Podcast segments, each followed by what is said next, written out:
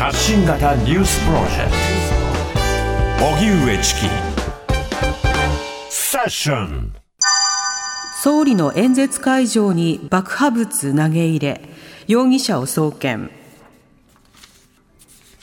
岸田総理が選挙の応援のため訪れた和歌山市の演説会場に爆発物が投げ込まれた事件で警察は今日威力業務妨害の疑いで現行犯逮捕した男の身柄を検察庁に送りました。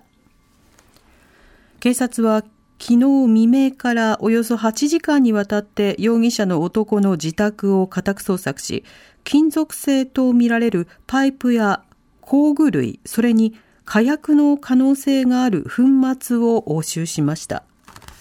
一方松野官房長官は今日の記者会見で事件について和歌山県警の体制構築など必要な措置は講じられていたと述べ、警護体制に問題はなかったとの認識を示しました。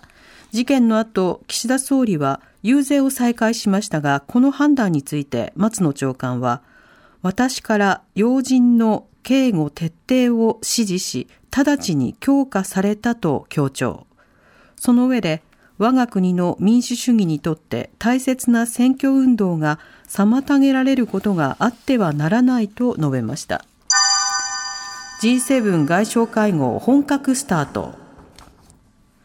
長野県の軽井沢で開かれている G7 外相会合は岸田総理の演説会場で爆発物が投げ込まれた事件が発生したことを受け警備が強化される中今日から本格的な討議がスタートしました。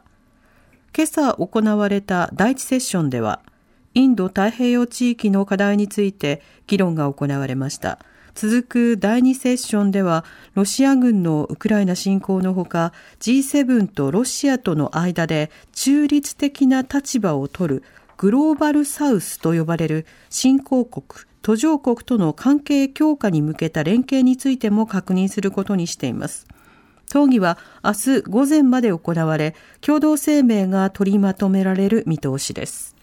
では、これら政府の動きなど、TBS ラジオ澤田大記者に伝えてもらいます。澤田さん、こんにちは。こんにちは。よろしくお願いします。お願いします。お願いします。まず、あの、岸田総理が選挙の応援のために訪れていた和歌山市の演説会場で爆発物が投げられたという事件がありました。改めてこれどういった事件だったんでしょうかはい、あの先週の土曜日なんですけれども、今現在あの統一地方選が行われてますけれども、それに合わせて、えー、衆参の補欠選挙が、まあ、全国各地で行われていると、うん、でそのうちの一つが和歌山1区ということで、えー、和歌山に応援演説に岸田総理行きました土曜日です。はい。うん、でそしたら、えーと、会場が漁港だったんですね、で漁港の施設とかを、まあ、視察した後に、じゃあ、いざ演説を始めようというところで、えー、聴衆の中から爆発物が投げ込まれたということですね。うんこのその当時の様子、さまざ、まな動画などでも残っていたりしますが、はい、どこまで今、分かっているんでしょうか。はいあのまあ、様子としては、本当に聴衆のところから投げ込まれて、岸田総理の本当に真後ろまで、えー、爆発物が、えー、飛んでいったと、うん、ですぐ爆発しなかったので、えー、周りにいた人はまあ退避をして、えー、その、えー、何秒後あ、ちょっと時間が経った後で爆発するという、はい事態でしたよね、でその投げた男に関しては、横にいたあの漁協の人とかが、えー、取り押さえて、で警察と一緒に取り押さえて、まあえー、その後パトカーで連れて行かれたと。いうことになりますね。はい。そして容疑者が今日送検ということですけれども、この動き、各党や政府の反応というのはいかがでしょうか？はい、あのー、松野官房長官が今日記者会見で問われて、送検について問われて、ですね被疑者の動機、背景等については警察において引き続き捜査中だというふうに述べるにとどめています、うん、どうも、えー、警察関係の情報だと、えー、黙秘をしているとい。う状況が続いています。はい、うんなるほど。あのこれに対して野党側も例えば処方の段階で、えー、SNS などで、えまずは怪我がなくてよかったという趣旨の、はい、えー、発信をしていましたが、いかがでしょうか？はい、そうですね。あのー、まあ、全国各地で選挙が行われているということで、えー、野党の側、それがもちろん与党の幹部もですけれども、応援説で入っているということもあって、はい、その場、それぞれの立場で、えーまあ、あの今回の怪我がなくてよかったということを言いながらも、まあ、民主主義にとって、まあ、こういう暴力的なことはあってはならないということを、もう各党の幹部が皆、えー、一様に言うという状況にはなりましたね。なるほどはい。そして、岸田総理も、まあ、その後も応援演説のスケジュール続けていったということですが、こちらはいかがでしょうか？はい、あのその日、やはりもう、えー、と千葉で、えーえーその後は和歌山駅前でやって、その後千葉で、えー演説をするということになってたんですけれども、これ、中止になるんじゃないかというふうには思われたんですけれども、はい。あの岸田総理はあの民主主義の根幹をなす選挙においてこうい、えーこうした暴力的な行為が行われたことは絶対許すわけにはいかないということを言っていて、うん。えー続けたということですね。はい。はい。その際、あの、警備に関しては、はい。あの、強化したのだということを、あの、松野官房長官言ってましたけれども、松野長官言ってましたけれども、はい。この動きについてはいかがでしょうか？はい、あの実際、取材した記者にも聞いたんですけれども、はい。明らかにまあ警備は厳しくはなったと、ええ。特に、えー昨日、えー大分なんですけれども、うん。あのそれまでは手荷物検査とかなかったんだけれども、えー最前列とか、あのぜあの総理に近いところにで見る人に関しては手荷物のチェックなどが行われたと。うんでかつ、えー聴衆から、えー総理への距離がかなり、えー距離を取られるようになったと。はい。いうことのようです。あと制服警官の数がやはり増えているとう。いうんことにもなって、まあ、それで抑止効果を狙っているのではないかという見方もあるようです。なるほど。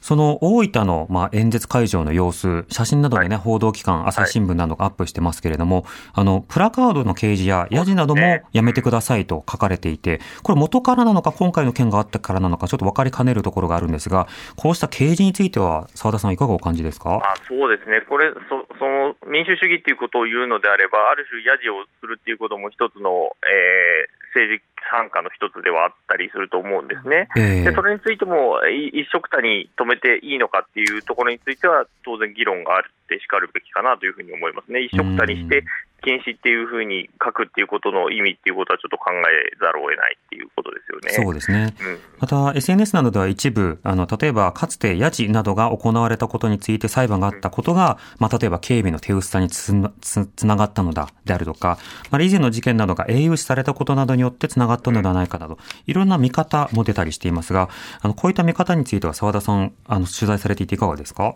あのまあ、それは本当に一面的に見ているっていう感じもしていて、うん。で単純にやっぱり警備一つとっても、去年のやっぱり安倍さんのことがあって、その後の今回だったっていうことになりますけれども、はい。まあ、去年の安倍さんと単純に比べるのもちょっとおかしな話がだなと一つは思っていて、安倍さんっていうのは元総理なので、あの専属でついてる SP は1人なんですね。うんで。もちろんあの地元の警察官とか、えー警察庁から派遣されていた SP がいたにせよ、えー警備としては若干手薄だった状態、まあ、それもどうかとは思いますけれども、てまあ、はい手薄だったと、で今回に関しては、安倍さんの件があった上で、かつ総理の警備っていうのは、通常、超ものすごく厳重になっているはずなのに、あんなに簡単にこう、えー爆発物が投げ込まれるという事態というのは、かなり警備が手薄になっていたというか、落ち度があるのはほぼ間違いないなというふうに見ていて感じました。うん。まあ、そのあたりの検証というのも必要となってくるかと思います。はい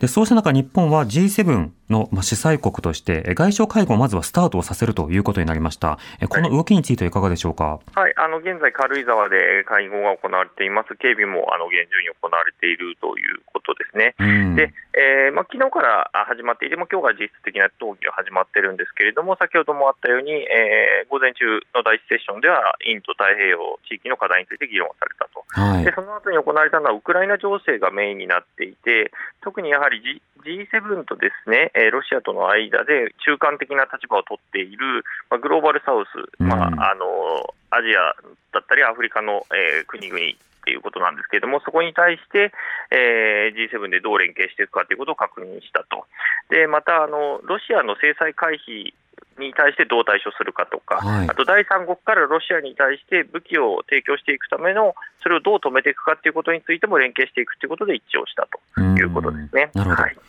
またあの G7、当然ながらそのウクライナ支援などいろんな論点はある中で、はい今回のその事件を受けて警備などへの影響や強化というのはいかがでしょうか？はい、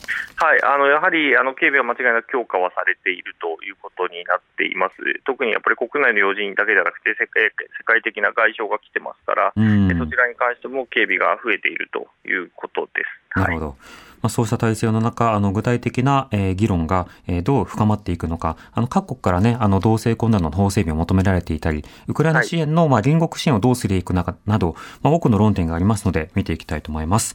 澤田さん、ありがとうございました。はい、失礼しました。ありがとうございました。TBS ラジオ国会担当の澤田大樹記者でした。知る若手動かす荻上チキセッション